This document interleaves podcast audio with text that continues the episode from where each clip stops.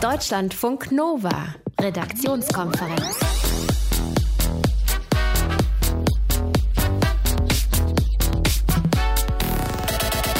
So, einmal Kundendienst. Wir klappen heute unseren Kopf auf. Wie funktioniert das eigentlich da oben drin, unser Gehirn, wenn wir uns entscheiden müssen?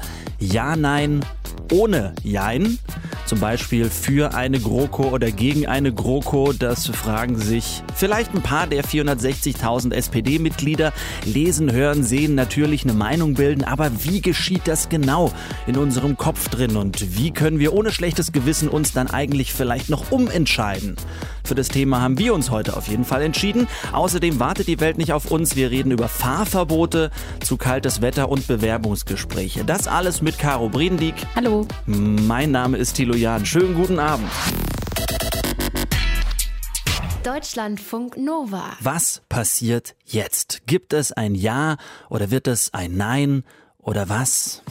Wir legen die Entscheidung wirklich in die Hand der Mitglieder. Das ist ein demokratischer Prozess, der macht Spaß. Das sieht man gerade auch. Die Diskussionsveranstaltungen sind alle voll. Das Vertrauen ist aufgebraucht und ehrlicherweise bei mir auch. Das Mitgliedervotum erfolgreich zu beschreiten, dass möglichst viele Genossinnen und Genossen aus innerer Überzeugung mit Ja stimmen.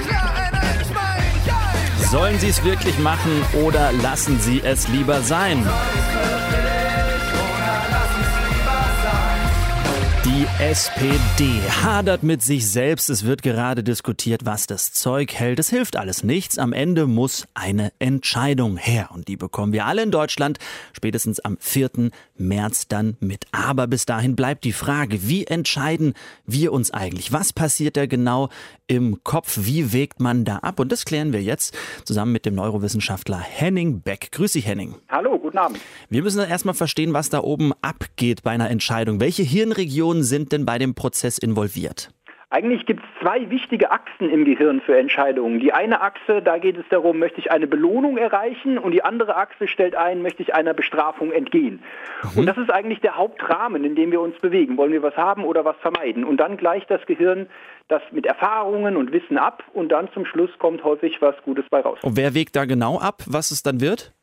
Also es gibt einige Regionen, die Kontrollnetzwerke nennt man die im Stirnhirnbereich, die vergleichen jetzt so Erfahrungen und Wissen und Ziele, aber das vergleichen die immer mit emotionalen Regionen im Gehirn, die eben sagen, macht mir das Spaß oder möchte ich äh, wenig Spaß vermeiden. Mhm. Kann man aber zum Beispiel diese emotionalen Regionen so ausstellen, dass man einfach eine rationale Entscheidung bekommt? Das hätten wir gerne. Ja, wir wollen ja alle gerne rational und sachlich entscheiden, mhm. aber eigentlich geht das gar nicht. Also es gibt eigentlich keine Entscheidung, die nicht irgendwie irgendwo ein Gefühl dabei hat und das ist eigentlich auch ziemlich gut, weil zum Schluss musst du deine Entscheidung ja auch mögen. Bringt mhm. ja nichts, wenn es die beste ist, aber die gefällt dir nicht. Ja, wir könnten ja erstmal rational entscheiden und die Emotionen dann hinterher bekommen und dann plötzlich die Entscheidung gut finden. Das kann man machen. Und ähm, das machen auch die besten Entscheider so. Denn entscheidend für Entscheidungen ist nämlich, dass ich gar nicht die beste Entscheidung treffen kann. Das weiß ich ja nicht. Also wie die SPD abstimmt und was dabei rumkommt und ob das gut oder falsch ist, das entscheidet die Zukunft. Können mhm. wir nicht wissen. Das Wichtige ist, kann ich die Entscheidung verantworten? Kann ich später auch sagen, ich stehe dazu, ich übernehme die Verantwortung dafür? Und das geht eben nur, wenn ich mich mit der Entscheidung identifiziere, also wenn ich sie mag. Jetzt nehmen wir mal an, äh, ein SPD-Mitglied geht äh, zu einer Veranstaltung von Kevin Kühnert. Hört sich an, wie da diskutiert wird. Ab wann hinterfragen wir denn eigentlich unsere Entscheidung nochmal, wenn wir sie vielleicht schon festgelegt haben? Also wenn wir sie festgelegt haben, dann wird es in der Regel sehr schwer, weil dann sucht unser Gehirn eigentlich erstmal nach Bestätigungen dafür, warum unsere Entscheidung auch möglichst gut war. Denn wir mhm. wollen uns ja mit unserer Entscheidung anfreunden. Deswegen ist es meistens so, wenn man jetzt unter vielen Leuten ist, kriegt so also ein bisschen Gruppendruck mit und sieht, wie sich andere verhalten, dann passt man sein Verhalten mitunter der Gruppe an oder es kommt tatsächlich ähm, ein emotionaler Umschwung, dass man merkt, okay, hm, ich fühle mich nicht mehr gut damit, was wie ich vorher entschieden habe. Aber hier sieht man schon, mit Argumenten jemanden umzustimmen, der sich schon entschieden hat, das ist verdammt schwer. Gibt es denn eigentlich Studien, ähm, die sich angeschaut haben, wer zufriedener ist? Also Menschen, äh, die sich schnell festgelegt haben oder Leute, die noch so ein bisschen Entscheidungsprozess gebraucht haben und lange abgewegt haben? Ja, die gibt es. Und interessanterweise stellt sich heraus, die Leute, die schnell eine Entscheidung treffen, sind häufig die glücklicheren später. Also es gibt die Leute, die entscheiden immer hin und her, was soll ich machen, ja oder nein und so. Und dann, dann überlegst du so viel, dann weißt du gar nicht mehr, was jetzt die richtige Entscheidung ist. Mhm. Besser ist es zu sagen, ich treffe einfach eine Entscheidung und freunde mich dann im Laufe der Zeit damit an. Und ähm, das kann man äh, häufig beobachten, dass diese Menschen dann auch zufriedener sind. Also gerade läuft der Bachelor im Fernsehen, das geht über viele Wochen. Ein armer Kerl, muss ich sagen. Denn er muss so viel überlegen, dann kann man zum Schluss gar keine Entscheidung mehr treffen, die man gut findet. Ja, ja finde ich jetzt auch okay, dass man den Bachelor in ein Gespräch über die SPD nochmal einbaut. Sagen wir noch was abschließend, Henning. Ähm, könnt ihr Neurowissenschaftler am Gehirn denn genau erkennen, wenn sich eine Person festgelegt hat für eine Entscheidung? Das ist in der Tat so. Also einige Regionen ähm, sind eher daran beteiligt, genau diese emotionale Grundlage zu legen. Aber zum Schluss muss diese Entscheidung auch bewusst werden. Wir müssen dann eine Handlung ausführen. Und dann sind tatsächlich andere Hir Hirnregionen aktiv, die vor allem dann Bewegungen steuern, die auch Sprachregionen steuern. Also wir teilen unsere Entscheidung mit. Und das wird dann häufig bewusst verarbeitet, ähm, wenn es eben so eine gewichtige Entscheidung war, die man sich vorher überlegt hat. Also das sind tatsächlich so ein bisschen getrennte Abläufe im Gehirn. Wie entscheiden wir uns? Wie bilden wir wir unsere Meinung und wann rücken wir von der ab? Darüber habe ich mit dem Neurowissenschaftler Henning Beck gesprochen. Henning, du bekommst eine Rose heute von mir für dieses Dankeschön. Gespräch. Ich habe viel gelernt und schönen Abend. Ja. Tschüss. Deutschlandfunk Nova. Redaktionskonferenz. Die Entscheidung, die jetzt kommt, die müsste doch eigentlich einfach sein, für oder gegen die Gesundheit der Menschen in Deutschland. Doch beim Thema Fahrverbote, da gab es heute erstmal kein Urteil, obwohl eins angesetzt war, obwohl jetzt eine Studie des Umweltbundesamtes dazu kommt, dass Stickoxid der Gesundheit erheblich schadet, auch schon in geringer Konzentration. Nein, heute hat sich das Bundesverwaltungsgericht in Leipzig damit beschäftigt und erstmal kein Urteil gefällt. Schauen wir uns das näher an für Deutschlandfunk Nova aus Leipzig jetzt live. Nadine Lindner. Nadine, warum gab es heute noch kein Urteil? Ja, weil man offensichtlich noch einiges zu bereden und zu überlegen und einzuordnen hat. Also das ist äh, der Grund, den der Vorsitzende Richter äh, Andreas Korbmacher genannt hat. Und äh, ich finde, das hatte sich auch über den Tag schon so ein bisschen angedeutet. Also, dass man relativ intensiv zum Beispiel über so Punkte wie Straßenverkehrsordnung geredet hat. Also über so ganz praktische Fragen wie angenommen, wir würden solche Fahrverbote dann verhängen für eine bestimmte Straße oder vielleicht sogar auch für ganze Zonen, wie man das in Stuttgart äh, überlegt hat. Wie würde das denn eigentlich kontrolliert? Würde man dann quasi jedes Auto, was da reinfahren will, dann einzeln anhalten, stoppen, kontrollieren? Oder würde man es machen wie bei einem Führerschein, der dann eigentlich nur äh, quasi stichprobenartig ähm, ähm äh, dann quasi kontrolliert wird? Also dann gab es irgendwie noch Fragen des Bundesemissionsschutzgesetzes, also die Frage, wer darf über welche Punkte der Luftreinhaltung, der Grenzwerteinhaltung entscheiden? Und auch eine ganz zentrale Frage war, wie wird denn eigentlich das europäische Recht, diese europäische äh, Maßgabe, dieser europäische Grenzwert zur sauberen Luft in nationales Recht umgesetzt. Also daran sieht man, die Liste war lang. Mhm. Und dann hieß es halt um kurz vor halb vier so, wir sind noch nicht fertig, wir müssen jetzt hier nochmal uns zurückziehen und beraten. Also viel zu verhandeln und auch wahrscheinlich erstmal viel zu verstehen dort. Wie sind denn die Reaktionen auf diese Verschiebung des Bundesverwaltungsgerichts? Relativ unterschiedlich. Also fangen wir mit der Deutschen Umwelthilfe an, ähm, die ja äh, äh, dafür ist, dass, äh, also sie ist nicht direkt für Fahrverbote, aber sie sagt halt, wir müssen halt alles unternehmen, um endlich die Luft von Stickoxid zu befreien bzw. den Grenzwert einzuhalten. Fahrverbote sind das einzige Mittel. Die geben sich eigentlich relativ unbeeindruckt und sagen, naja, wir machen jetzt eigentlich so weiter wie vorher. Ähm, die Gegenseite, das heißt die Länder Baden-Württemberg und Nordrhein-Westfalen, die haben so ein bisschen Morgenluft gewittert. Ich habe danach mit einem Anwalt des Landes äh, Baden-Württemberg gesprochen und der sagt, naja, diese Vertagung zeigt, dass wir den Senat mit unseren Argumenten halt zum Nachdenken bringen konnten und auch zeigen konnten, dass es vielleicht nicht alles so einfach ist, wie, naja, wie die Deutsche Umwelthilfe sich das vorstellt. Mhm. Wenn die sich noch nicht entscheiden können, dann gucken wir mal, was es für uns bedeuten würde. Was wäre besser, wenn wir möglichst gute, frische Luft zum Atmen haben wollen? Eine Regel für ganz Deutschland oder dass jede Stadt das selbst ausklamüsert? ja, das äh, war auch eine Frage, die äh, heute hier eine Rolle gespielt hat. Es gab dann noch eine, ich finde, eigentlich erstaunliche Szene ganz am Schluss. Da konnte man, als dann verkündet wurde, ja, es gibt, äh, es wird vertagt, konnte aber jede Partei dann nochmal so ein kleines Statement irgendwie abgeben. Und da war man sich in einem Punkt ziemlich einig, dass eigentlich beide gesagt haben, naja, am besten wäre ja eigentlich eine bundeseinheitliche Regelung, dass man gar nicht so einen Flickenteppich hat, dass nicht wie zum Beispiel in Nordrhein-Westfalen, jetzt für Düsseldorf, geht es eigentlich nur um zwei, drei Straßen. In Stuttgart ist die Situation ein bisschen eine andere, da müsste man dann so eine ganze Zone halt ausweiten. Also man sieht schon, ähm, die Bürgermeister haben eigentlich auch schon richtig Kopfschmerzen deswegen, weil sie sich fragen, naja, ich muss das dann entscheiden, ich muss diese Regel aufstellen, ich muss diese äh, äh Regel dann auch durchsetzen. Ich muss zum Beispiel auch Schilder entwerfen für den Straßenverkehr. Darf ich das überhaupt? Also es sind viele kleine Detailfragen und die Hoffnung ist eigentlich, dass der Bund da aktiv wird. Aber ich habe, bevor ich nach Leipzig gefahren bin, nochmal beim Bundesverkehrsministerium nachgefragt und die sagen, nein, wir wollen keine blaue Plakette, steht auch so nicht im Koalitionsvertrag. Ich bin mal gespannt, was vielleicht nach Dienstag sich noch in mhm. diesem Punkt dann bewegt. Jetzt macht dieser Verkehrsbereich mit den Dieselautos ähm, wohl 60 Prozent der Belastung aus. Laut Umweltbundesamt wurde dann auch darüber gesprochen, was mit dem Rest ist. Fabriken, Kraftwerke, Tagebau müssten da nicht konsequenterweise auch was dicht machen? Ja, das ist äh, tatsächlich eine interessante Frage. Ähm, natürlich, also man ist sich wirklich einig, dass der Verkehr den, den äh, größten Teil dazu beiträgt. Äh, wenn man jetzt ein bisschen weiter zurückgeht in der Debatte, dann wurde tatsächlich auch jetzt nicht direkt hier in Leipzig, aber in diesem Punkt Luftreinhaltung ich meine auch in Baden-Württemberg, schon über die Frage oder auch beim Umweltbundesamt schon über die Frage diskutiert, was machen wir denn zum Beispiel mit diesen ganzen Kaminen, die halt auch einen Beitrag dazu leisten, wie können wir die vielleicht sauberer machen? Können wir da die Leute zum Beispiel, die so einen Kamin haben, zur Nachrüstung irgendwie verknacken? Oder müssen wir da halt auch eine Regulierung irgendwie treffen? Das ist ein Punkt, der ist durchaus interessant, hat hier in Leipzig aber tatsächlich heute nicht so eine Riesenrolle gespielt. Das Bundesverwaltungsgericht hat heute über Fahrverbote für Dieselautos in deutschen Städten erstmal verhandelt. Es gibt noch kein Urteilergebnis. Es ist äh, verschoben worden. Das Urteil soll am 27. Februar kommen. Für Deutschlandfunk Nova aus Leipzig war das Nadine Lindner.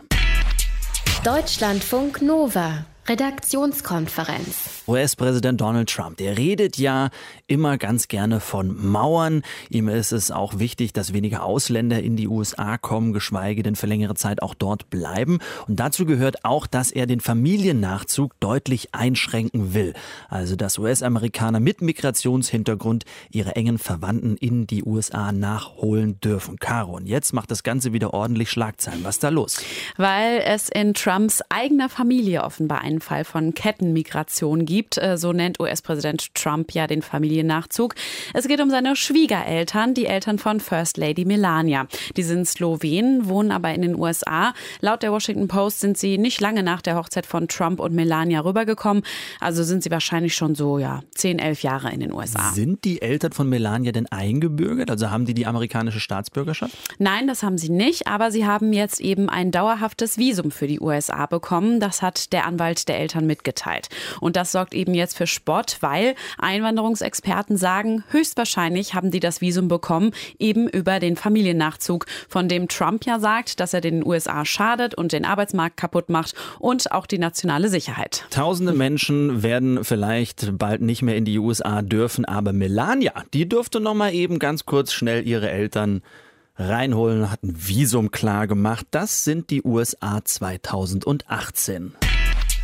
Deutschlandfunk Nova. Redaktionskonferenz. Wenn die Träne langsam die Wange runterläuft, während wir zur Bushaltestelle gehen, wir aber gar nicht traurig sind, dann ist klar, es ist verdammt kalt. Und ja, es ist verdammt kalt draußen oder wie es mein Kollege Martin Schütz in unserer Frühsendung Hielscher oder Hase bildlich formuliert hat, nennt man diese Kälte wohl auch Russenpeitsche, weil die einem so richtig mit frostiger Luft so Bam in die Schnauze haut.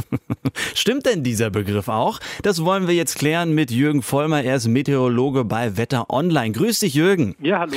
Es wäre vermessen und auch irgendwie unfair, wenn wir den Martin nicht auch ins Bild setzen würden. Deswegen versuchen wir ihn mal ganz kurz auch noch Martin zu. Schütz, hallo. Martin Schütz, grüß dich. Thilo Jan hier live und direkt aus dem Radio, die Redaktionskonferenz. Wir sind dein Arbeitgeber. Martin, ich weiß, du bist auf dem Weg zum Sport. Aber wir reden gerade über eine Formulierung von dir, die du in der Frühsendung bei uns hast fallen lassen, nämlich nämlich die Russenpeitsche. Jürgen Vollmers uns auch zugeschaltet, Meteorologe bei Wetter Online. Jürgen, jetzt klären wir mal auf, die Kältefront als Russenpeitsche zu bezeichnen. Stimmt diese Vokabel? Naja, ich will mal so sagen, das ist eine sehr blumige Bildsprache, aber ich glaube, jeder von uns kann sich darunter einiges vorstellen. Vor allen Dingen, ja, wenn ich so als Metrologe jetzt mal schaue, was kommt da? Da kommt sibirische Eisluft, die also richtig, richtig kalt ist für die Jahreszeit und die kommt mit Karacho, also auch noch mit viel Wind hier reingezogen. Also ich kann es zumindest nachfühlen, dass man das ja, dann durchaus als... Peitsche, oder? Das, ich, ich weiß auch nicht, ja. Das ist vielleicht ein bisschen zu plakativ, Martin, oder? Nee, finde ich nicht. Das macht es doch viel klarer. Da weiß jeder, kalte Luft kommt ins Gesicht. Batsch, Ende. Sehr schön. Gut, dass wir es an dieser Stelle äh, geklärt haben. Viel Spaß beim Sport, Martin, und wir sehen uns Danke, morgen, morgen dann wieder. Sendung. Ja, ciao, tschüss. Du, äh, Jürgen, jetzt müssen wir trotzdem weiter ähm, darüber reden. Ja, klar. Ähm, dieser Fakt, ab wann zieht es denn so richtig an, sag mal, die Kälte? Naja, so, wir haben noch ein ganz klein bisschen Pause. So richtig losgehen tut das Ganze am Sonntag. Da ist es dann vorbei mit positiven Temperaturen. Auch nachmittags bleibt das Quecksilber dann fast in ganz Deutschland schon unter dem Gefrierpunkt, knapp um die Null vielleicht noch am Rhein. Aber nach Osten und vor allem auch nach Südosten hin, da liegen wir dann schon nur noch wenig über minus 5 Grad. Das ist schon ganz ordentlich. Ist das ungewöhnlich für diese Jahreszeit, sagst du? Mm, ungewöhnlich. Das ist auch so ein Ding. Es liegt im Bereich des, des maximal Möglichen, was physikalisch um die Jahreszeit Ende Februar, Anfang März noch möglich ist. Vor allem, wenn ich dann eben auf Anfang der nächsten Woche gucke, wo es ja noch ein Stück weiter runtergeht. Also Tagestemperaturen so oft kaum über minus 5 Grad, nachts je nachdem bei aufklaren und in etwas windschwacheren Regionen 10 bis 15, zum Teil sogar nahe minus 20 Grad. Das ist schon unterste Kategorie, das ist schon ordentlich. Mhm. Und gleichzeitig dann wieder in New York, wenn wir da nachschauen, 24 Grad. Wie kann das denn zustande kommen? Naja, Natur gleicht sich immer irgendwo aus. Wenn es auf der einen Seite besonders tief in den Keller geht, dann geht es auf der anderen Seite auch besonders stark nach oben. Das ist auch für New Yorker Verhältnisse sicher recht ungewöhnlich, Ende Februar, Anfang März so weit nach oben zu kommen. Aber das ist die ausgleichende Gerechtigkeit in der Natur. Ja, dann hoffen wir doch mal, dass es kalt wird in New York in Zukunft und bei uns dann ein bisschen warm, dass Das sich das dachte ich Barometer mir, ja. verschiebt. Es ist kalt. Auf jeden Fall wird noch ein bisschen kälter bei uns. Das kann man angeblich wohl auch Rosenpeitsche nennen. Hätten wir das auch geklärt. Ganz lieben Dank, Jürgen Vollmer, und schön, schönen Abend dir. Tschüss. Tschüss. Deutschlandfunk Nova. Redaktionskonferenz. Sagt man jetzt eigentlich, dass man fünf Fremdsprachen fließen kann, dass man gerne Überstunden macht, dass man der oder die Perfekte für den Job ist? Vorstellungsgespräch, ganz schwierige Veranstaltung. Forscher der Uni Ulm haben in einer Studie jetzt untersucht, was passiert, wenn sich Bewerber im Jobinterview besser darstellen, als sie eigentlich sind. Also sprich, wenn sie übertreiben. Und das Ergebnis ist, diejenigen, die so ein bisschen faken, die werden von den Interviewern besser bewertet als die ehrlichen Bewerber. Sollen wir jetzt also mehr flunkern oder was? Oder punktet am Ende doch die Ehrlichkeit? Deutschlandfunk Nova Reporter Johannes Döbbelt, der hat eine richtige Linie für uns heute rausgefunden. Spanisch fließend. Excel Experte. Das Jahr in Australien ein bisschen gereist, aber sonst hart gearbeitet, ist ja klar. Und äh, wie ehrlich seid ihr so im Bewerbungsgespräch? Ja, schon ehrlich irgendwie, aber das gut verpacken, sage ich mal. Die Wahrheit gut verpacken. Vielleicht so ein bisschen, was meine Mathekenntnisse anging. Da habe ich dann vielleicht die Sachen ein bisschen positiver ausgedrückt, als sie eigentlich sind. Nee, flunkern, ich kann das auch nicht, wenn ich so mit jemandem Augenkontakt halte und dann rede, dann flunkern, das klappt nicht so gut. Hm, klingt ja alles noch ziemlich brav. Ich habe immer ein bisschen gelogen. Nein, habe ich halt wirklich. Also man will sich ja ein bisschen besser darstellen, aber halt nicht sagen, wo ich denke, das könnte ich nicht schaffen. Also schon realistische äh, Lügen. Realistische Lügen, interessanter Begriff. Das ist übrigens Nico, Psychologiestudent an der Uni Köln. Bei den Bewerbungsgesprächen für seine Nebenjobs und Praktika war er nie so richtig ehrlich. Ich habe zum Beispiel auch in der Autovermietung gearbeitet und das war wirklich kein anspruchsvoller Job, aber das war dann auch so Kundenberatung, äh, Fahrzeugmanagement. Äh, also ich habe es dann einfach wirklich schön geredet und es war wirklich keine schwere Aufgabe, aber es hat sich dann halt nach mehr angehört und das fand ich auch ganz gut. Auch seine Sprachkenntnisse in Französisch und Spanisch hat Nico schon das ein oder andere Mal übertrieben, war damit aber auch erfolgreich, sagt er. Er hat die Jobs bekommen. Die Forscher der Uni Ulm sind in ihrer Studie zu ganz ähnlichen Ergebnissen gekommen. Wer im Jobinterview übertreibt, wer sich selbst besser darstellt, als er ist, der wird von den Personalentscheidern auch besser bewertet. Und übertreiben tun viele. Andere Studien zum Thema sagen, 80 bis 90 Prozent aller Bewerber schmücken ihre Fähigkeiten und Kenntnisse aus. Und im Schnitt kommt es pro Bewerbungsgespräch zu zwei Lügen.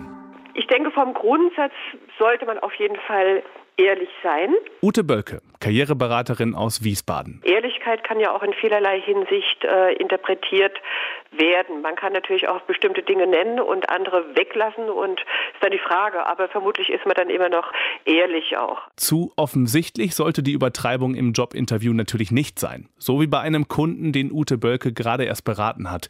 Der ist seit sieben Monaten arbeitslos, sucht einen Job. Und erzählt jetzt, dass die Suche eigentlich in dem Sinne keine Suche ist, sondern ein wunderschönes Sabbatical. Völlig freiwillig und dient der Sinnsuche. Die Karriereberaterin hat ihm stattdessen empfohlen, ehrlicher zu sein. Zum Beispiel so. Stellensuche dauert, aber ich führe einige interessante Gespräche und gehe davon aus, auch in der nächsten Zeit etwas unterschreiben zu können. Wer trotzdem stark übertreiben oder sogar lügen will, darf allerdings auch die Personalentscheider nicht unterschätzen. Denn die haben oft ein Gespür für unehrliche Bewerber. Ich würde es anders ausdrücken. Denen ist es manchmal selber nicht bewusst. die denken, sie sind super toll auf einem Thema. Nicole Müller. Sie arbeitet beim Biotech-Unternehmen Kiagen als Recruiterin. Neben ihr ist beim Bewerbungsgespräch auch ein Fachmann oder eine Fachfrau aus dem Unternehmen dabei, also jemand aus der entsprechenden Abteilung, für die ein neuer Mitarbeiter gesucht wird. Und in dem Moment, wo eben dieser Fachmann im Gespräch ein bisschen nachbohrt und wirklich in die Tiefe geht und dann, sag ich mal, fachsimpelt, dann merken die selber plötzlich, äh, nee, ach so, ja, das habe ich zwar schon gemacht, ja, aber doch, aber nee, so in die Tiefe jetzt dann doch nicht. Den Lebenslauf der Bewerber schaut sich Nicole Müller genau an, sagt sie, und fragt auch nach, wenn es Lücken gibt die zu verheimlichen oder zu überspielen sei keine so gute Idee. Es ist immer schlechter, weil es hat so ein leichtes Geschmäckle. Aber wir nehmen es auch nicht zu ernst, weil es tatsächlich relativ oft vorkommt. Also es scheint ein bisschen auch menschlich zu sein. Sich selbst ein bisschen besser darzustellen, als man ist, kann nicht ganz so verkehrt sein. Zeugt ja auch von Selbstbewusstsein und gutem Auftreten. Und eines dürfen Bewerber auch nicht vergessen, sagt Karriereberaterin Ute Bölke, auch das Unternehmen ist nicht immer hundertprozentig ehrlich. Ja, es wird ja auch nicht gleich sagen, äh, ach übrigens, wir haben hier eine Wahnsinnsfluktuation, der Chef ist nicht auszuhalten und der Investor macht hier bald den Hahn zu. Wird Ihnen auch kein Mensch sagen. Hm. Flunkern oder nicht? Oder nur ein bisschen angeben und zeigen, was man könnte. Ein bisschen anteasern. Das funktioniert zumindest laut den Forschern aus Ulm. Wie macht ihr das eigentlich? Oder wie habt ihr es schon gemacht, um einen Job zu bekommen? Übertrieben oder nicht? Das wollen wir wissen. Schreibt uns eine Mail. Mail at deutschlandfunknova.de. Deutschlandfunk Nova. Redaktionskonferenz. Gestern, da haben wir darüber berichtet über den Mio Mio Fake, wo das Titanic Magazin der Bild gefälschte E-Mails untergejubelt hat. Es ging um Juso-Chef Kevin Kühnert und eine angebliche Russland-Verschwörung. Da gab es ganz schön viel Kritik für die Bild und zwar so viel, dass Bildchef Julian Reichelt sich nochmal in der Mail jetzt an alle Mitarbeiter gewandt hat. Caro, was hat er da geschrieben? Dass die Entscheidung, äh, diese gefakten Mails zur Schlagzeile zu machen, auf seine Kappe geht und er meinte, ihm sei bewusst, dass die Bild-Mitarbeiter gerade viel Häme und viele Fragen ertragen müssten. Für viele Menschen würde es aber auch zum Weltbild und zum guten Ton gehören, generell gegenüber Bild hämisch zu sein.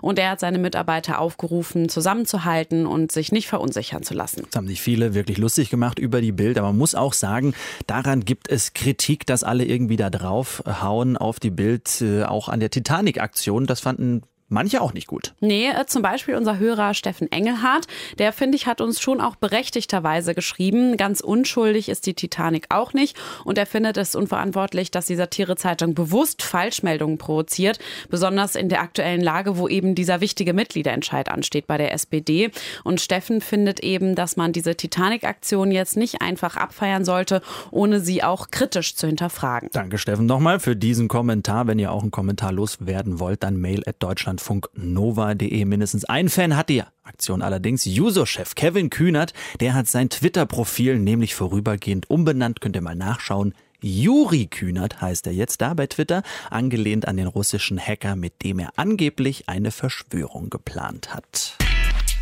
Deutschlandfunk Nova. Redaktionskonferenz. Jetzt stellen wir euch jemanden vor, auf den viele gerade neidisch sind. Er heißt Victor Busseau und er ist Argentinier und er hat Einzigartiges gesehen. Was passiert? Victor Busseau, der ist Hobbyastronom, schaut total gerne in den Sternenhimmel und sieht da durch Zufall die Geburt einer Supernova. Er sieht den Stern, der aufleuchtet, ganz hell wird und der dann auch noch stirbt und dann die Supernova. Heute wird darüber viel geschrieben. Es wird auch vom Hauptgewinn in der kosmischen Lotterie geredet. Das sagt auch Michael Büker. Er ist Astrophysiker und jetzt am Telefon. Grüß dich, Michael. Hallo, guten Abend. Gib's zu. Wie neidisch warst du heute auf Victor Busseau? Ja, als ich das gelesen habe, war ich schon äh, ganz schön neidisch. Also sowas ähm, sozusagen vor der eigenen Nase im eigenen Teleskop zu sehen, ist wirklich was Besonderes.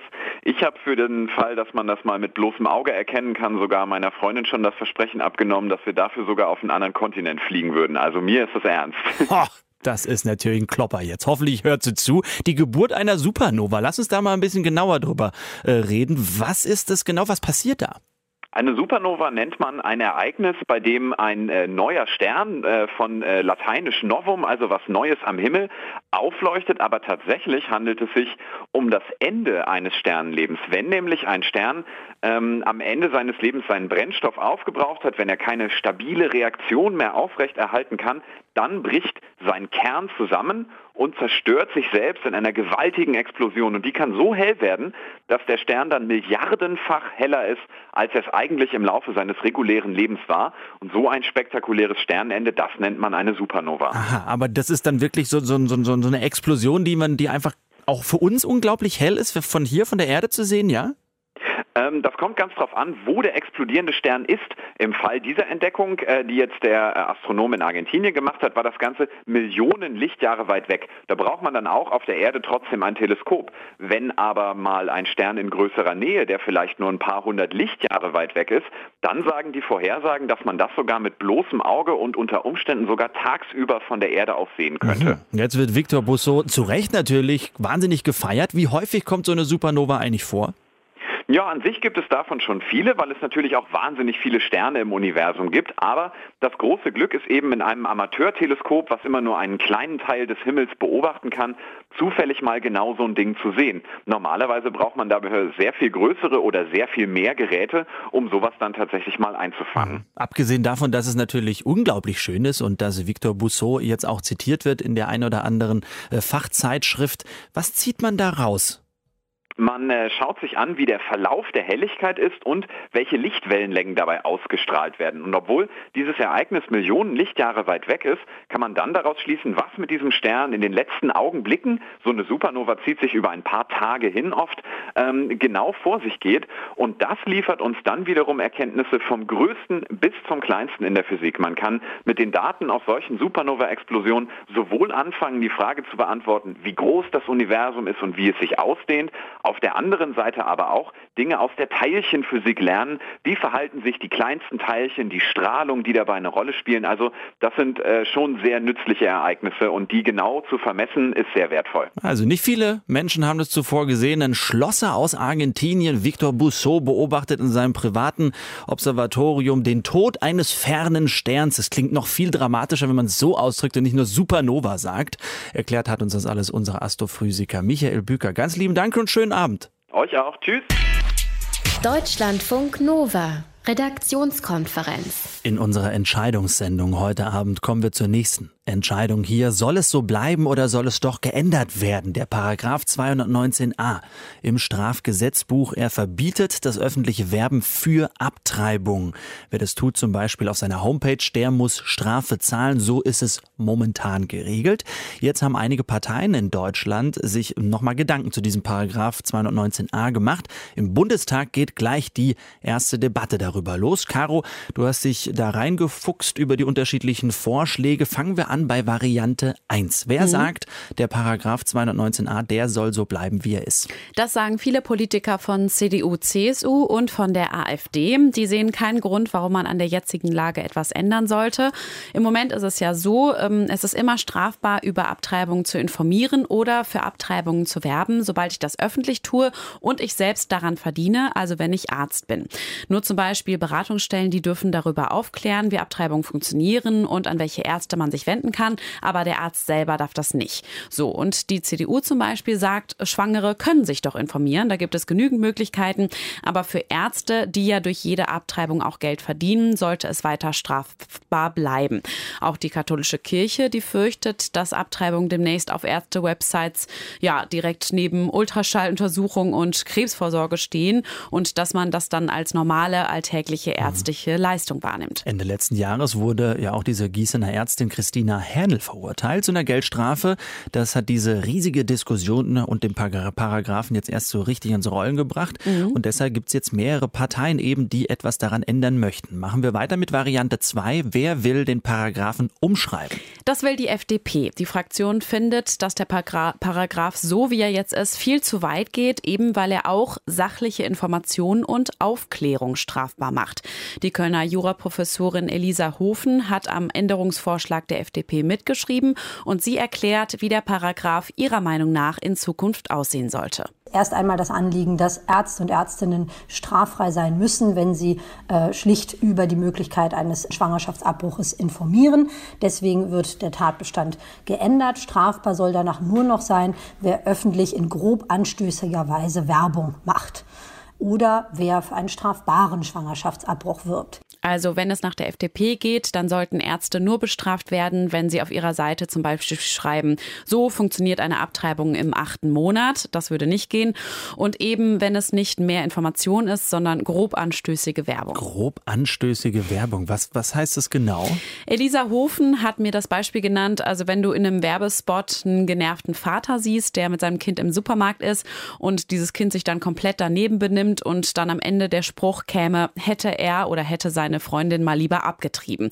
Das wäre dann zum Beispiel so ein Fall, der könnte als anstößig bewertet werden, sagt Elisa Hofen. Und sowas sollte dann nach Meinung der FDP strafbar bleiben. Jede Form einer solchen reißerischen, überzogenen, lebensfeindlichen Werbung, das ist nicht, nicht erforderlich, das soll es nicht geben. Es soll niemand Werbung, äh, Marketingstrategien, Werbung machen, um Leute zu Schwangerschaftsabbrüchen zu bewegen, zu treiben, sondern es soll, wenn dann wirklich nur nüchtern informiert werden können. Jetzt gibt es noch Variante 3, über die müssen wir auch sprechen, über die wird heute im Bundestag auch diskutiert, nämlich den Paragraphen komplett abschaffen. Wer fordert das? Die Linke und die Grünen, aber trotzdem haben sie verschiedene Gesetzentwürfe ausgearbeitet, weil es da doch noch ein paar Unterschiede gibt. Am radikalsten ist der Vorschlag der Linken. Die Fraktion will, dass alle Schwangeren offenen Zugang zu allen Infos bekommen, die sie brauchen. Und deshalb sagt die Linke, ersatzlos streichen das Ding. Mhm. Und wie radikal sind die Grünen? Ja, die wollen den Paragraphen auch streichen, also dass das komplett aus dem Strafgesetzbuch verschwindet. Aber die Grünen sagen, es ist trotzdem nicht okay, dass jemand reißerisch Werbung dafür macht. Ähm, sie finden aber, dass man sowas dann als Ordnungswidrigkeit behandeln könnte. Dafür müsste man dann vielleicht auch ein Bußgeld zahlen, aber man würde keinen Eintrag in das Strafregister bekommen. Wir haben noch nicht über die SPD gesprochen. Was möchten die? Die wollte den Paragraphen eigentlich auch streichen lassen. Sie hofft jetzt aber, dass man unter anderem mit der Union zusammen irgendwie einen Kompromiss finden kann. Am Ende könnte es sein, dass sowieso vielleicht der Fraktionszwang aufgehoben wird. Das ist bei so ganz elementaren Abstimmungen, die auch Leben und Tod betreffen, ja immer mal wieder so. Und es könnte sowieso sein, dass sich dann parteiübergreifend Gruppen finden, die zusammen abstimmen. Im Bundestag geht es gleich um den Paragraphen 219a im Strafgesetzbuch. Er verbietet es Ärzten, über Abtreibung zu informieren und damit Werbung zu machen. Und es wird eben darüber gestritten, ob das so bleiben soll oder eben nicht. Deutschlandfunk Nova. Wissensnachrichten. Die Zahl junger Menschen, die psychische Probleme haben, ist heute deutlich höher als noch vor ein paar Jahren. Zu diesem Ergebnis kommt der Arztreport der Krankenkasse Barmer. Demnach waren 2016 von den 18 bis 25-Jährigen 1,9 Millionen von einer Depression, einer Angststörung oder einer anderen psychischen Krankheit betroffen. Das entspricht einem Viertel in dieser Altersgruppe. Seit 2005 ist die Zahl somit um eine halbe Million gestiegen. Die Diagnose Depression wird deutlich häufiger gestellt. Für besonders besorgniserregend halten die Autoren der Studie die Entwicklung bei den Studenten. Die galten bislang nämlich als weniger anfällig für psychische Krankheiten als ihre Altersgenossen. Das scheint sich aber zu ändern. Vor allem ist für Studenten das Risiko höher, später im Leben an einer psychischen Störung zu erkranken. Barmer Vorstandschef Christoph Straub führt das unter anderem auf Zeit- und Leistungsdruck sowie Zukunftsängste und finanzielle Sorgen zurück. Hasskommentare im Netz aufzuspüren und zu löschen, darin sind die Betreiber der großen sozialen Netzwerke nach wie vor nicht besonders gut. Wissenschaftler aus Hildesheim und Antwerpen haben eine Software entwickelt, die in Echtzeit Hasskommentare auf Deutsch erkennen soll. Bei Tests hatte das Programm laut seinen Entwicklern schon eine Trefferquote von 80 Prozent. Dafür sucht es nach bestimmten hetzerischen Wörtern und Wortkombinationen und berücksichtigt auch Emojis. Laut den Forschern hat Twitter beispielsweise zwar inzwischen hunderttausende englischsprachige Profile wegen Hate Speech blockiert, Hasskommentare auf Deutsch, Niederländisch oder Französisch blieben aber oft unbemerkt. Dabei verlangt das neue Netzwerkdurchsetzungsgesetz, dass die Betreiber sozialer Medien solche Kommentare innerhalb von 24 Stunden löschen. Als in der Antarktis vor einem halben Jahr der Monster-Eisberg A68 abgebrochen ist, hat er ein neues Ökosystem geschaffen. Der darunter freigelegte Meeresboden ist mehr als doppelt so groß wie Luxemburg und war rund 120.000 Jahre vom Eis bedeckt. Jetzt will ihn ein internationales Forscherteam untersuchen. Die Expedition ist gestern von den Falklandinseln im Südatlantik aus in See gestochen. Die Zeit drängt, sagt die deutsche Expeditionsleiterin Katrin Linse, denn einfallende Sonnenstrahlen und neue Arten, die sich ansiedeln, verändern das Ökosystem schnell.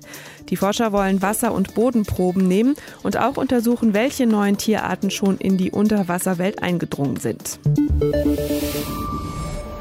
Deutschlandfunk Nova. Das war das Best-of der Wissensnachrichten an diesem Donnerstag von Anna Berling.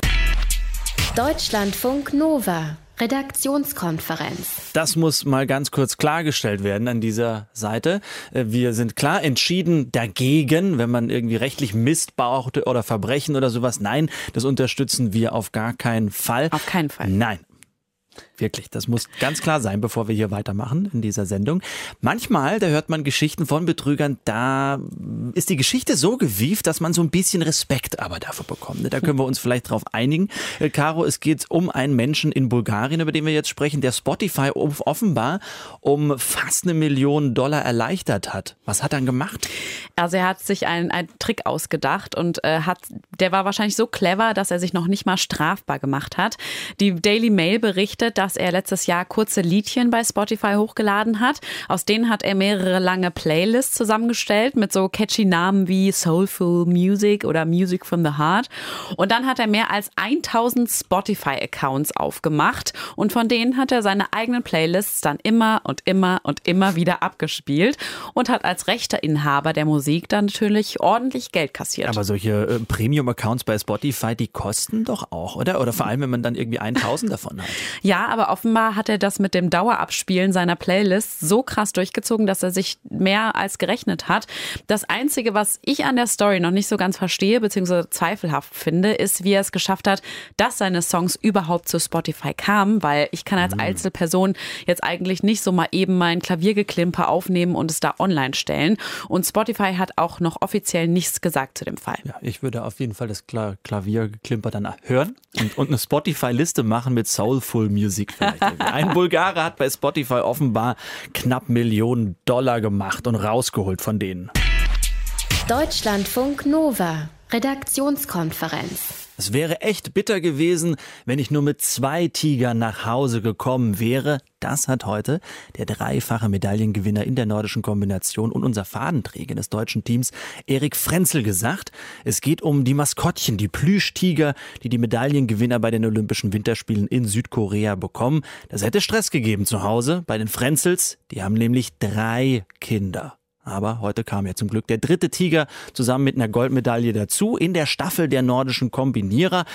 Kerstin von Kalkreuth für Deutschlandfunk Nova aus Pyeongchang, nachdem Deutschland schon Gold, Silber und Bronze in einem Rennen in dieser Sportart geholt hat, hat da irgendjemand noch gezweifelt, dass die Staffel das nicht kann? Nee, also ich nicht und ich glaube die Sportler auch nicht. Äh, der Trainer Hermann Weinbuch sowieso nicht. Aber na klar, du musst die Nerven behalten in so einem Rennen und alles richtig machen. Und jetzt können sie hochzufrieden sein und Erik Frenzel ist das auch. War natürlich ein grandioser Tag heute für uns. Ähm, ich bin so glücklich, dass wir alle bei uns bleiben konnten, weil es war, denke ich, schon ähm, ein großer Favoritendruck einfach für uns. Und äh, den haben wir standgehalten. Wir haben alle unsere Leistung gezeigt und von dem her haben wir es sehr genossen und es war einfach geil. Ja, und jetzt genießen sie das Feiern ich glaube, inzwischen haben sie sich so langsam verlassen. Sie sind im deutschen Haus und geben Vollgas. Die äh, Mamas sind da, Papas sind da und äh, die Mama von Erik Frenzel hat alles schön mit dem Handy gefilmt. Erik Frenzel hat übrigens diesmal einen Strohhalm gekriegt zum Sekt trinken. Er hat sich ja bei der letzten Party da einen halben Zahn ausgeschlagen Hm. an der Sektflasche. Ja, muss man aufpassen. Kann natürlich auch sein, dass mit Strohhalm dann mehr knallt. Äh, gefeiert wird äh, bei den Biathletinnen leider heute vermutlich nicht, obwohl äh, König Karl Gustav heute aus Schweden zugeguckt hat. Prompt hat Schweden auch die Silbermedaille geholt, aber für Deutschland nur Platz 8. Was war da los? Ach, die haben einfach die Nerven nicht im Griff gehabt. Also es war heute wirklich schwierig. Es hat gewindet, gestürmt, es hat geschneit. Aber ich meine, das hat's für alle. Und die Weißrussinnen haben am Ende Gold geholt. Und Franziska Preuß, Denise Herrmann und Franziska Hildebrand, die haben einfach zu oft daneben geschossen, sind überhaupt nicht klargekommen und äh, haben damit so viel Rückstand auf Laura Dahlmeier übergeben, dass sie auch nichts mehr machen konnte. Und äh, Karl Gustav, der König der Schweden, der hätte eigentlich schon abreisen sollen im Übrigen. Seitdem der nämlich da war, hatten die Schweden alles verloren. Und erst heute hat hat André Myhrer im Slalom gewonnen und deswegen ah. durfte der König bleiben. Und deswegen wahrscheinlich auch die Silbermedaille für die schwedischen Frauen. Ach, sehr gut. Ja, im Biathlon äh, denke ich im Platz 8 immer noch besser als das, was Elizabeth Swaney im Freeski in der Halfpipe gezeigt hat. Sie ist ja wirklich mit null Tricks da die Wand links und rechts hoch und dann wieder runter. Was war denn das für eine Nummer? Naja, wenn die, wenn die wissen, es läuft hier irgendwie gar nichts, ne, dann äh, fährst du halt die Wand rauf und runter. Und bevor du dich verletzt, dann machst du es so und dann kannst du hinterher zwar sagen, naja, hat nicht gereicht, aber äh, immerhin bin ich unverletzt. Anders als viele andere hier mhm. beim Freestyle. Und dabei sein ist ja auch ein olympisches Motto eben. Weniger erfreulich dann der Dopingfall von dem russischen Curler. Der ist jetzt auch offiziell. Was hat das für Konsequenzen denn für die russische Mannschaft in Südkorea? Das ist noch völlig offen. Das kann man noch überhaupt nicht sagen. Also der internationale Sportgerichtshof Kass hat den Athleten heute für schuldig gesprochen. Das heißt, er wird von den Olympischen Spielen ausgeschlossen. Aber ob das jetzt dazu führt, dass die Russen bei der Schlussfeier äh, nicht mit ihren Teamklamotten äh, einmarschieren können und unter ihrer Fahne, äh, das ist noch völlig offen, wird sich erst am Samstag entscheiden. Lass uns noch kurz auf morgen früh schauen. Ähm, unserer Zeit, da bist du schon lange, lange wach an deinem Tag. Was steht an? Also wenn äh, jemand Schlafstörungen hat, ne, um 2 Uhr eurer Zeit die Kür der Damen im Eiskunstlauf. Wunderbar. Äh, ganz tolle Damen dabei, wird eine hochklassige Veranstaltung. Viertel nach zwölf für alle, die ausschlafen wollen, Biathlon, Männerstaffel. Ich hoffe, dass die ihre Nerven diesmal im Griff behalten. Dann können die tatsächlich auch Gold holen. Und um 13.10 Uhr, das ist ehrlich gesagt mein persönliches Highlight, Deutschland gegen Kanada. Eishockey-Halbfinale. Ich bin immer noch total überwältigt. Die Jungs hatten heute frei. Die sind hier am Strand unterwegs gewesen und äh, Bundestrainer Marco Sturm ist auf der Suche nach einem vierten Handy. Er hat nämlich gesagt, drei hat er schon und die sind jetzt alle voll mit Glückwünschen. Also da bin ich sehr gespannt, ob die Deutschen für die Sensation sorgen können. Das ist auch eine gute Vorbereitung. Mal so einen Tag am Strand einfach machen. Olympiatag 13 heute mit Staffelgold in der nordischen Kombination. Sonntag da trifft Sebastian Sonntag in Dein Sonntag Severin Freund. Severin Freund, Skispringer, Gold 2014 in Sochi geholt. Mit ihm sprechen wir über die Olympischen Spiele. Er ist leider nicht dabei beim deutschen Team, deswegen hat er aber für uns Zeit. Und wir reden über den Klimawandel und die Folgen für den Wintersport. Wenn das mal kein Angebot ist. Die Redaktionskonferenz geht hier langsam zu Ende. Caro Briendick und Thilo Jan sind jetzt erstmal raus. Adios. Wir hören uns morgen wieder. Bis dahin, schönen Abend. Deutschlandfunk Nova, Redaktionskonferenz. Montag bis Freitag ab 18.15 Uhr. Mehr auf deutschlandfunknova.de.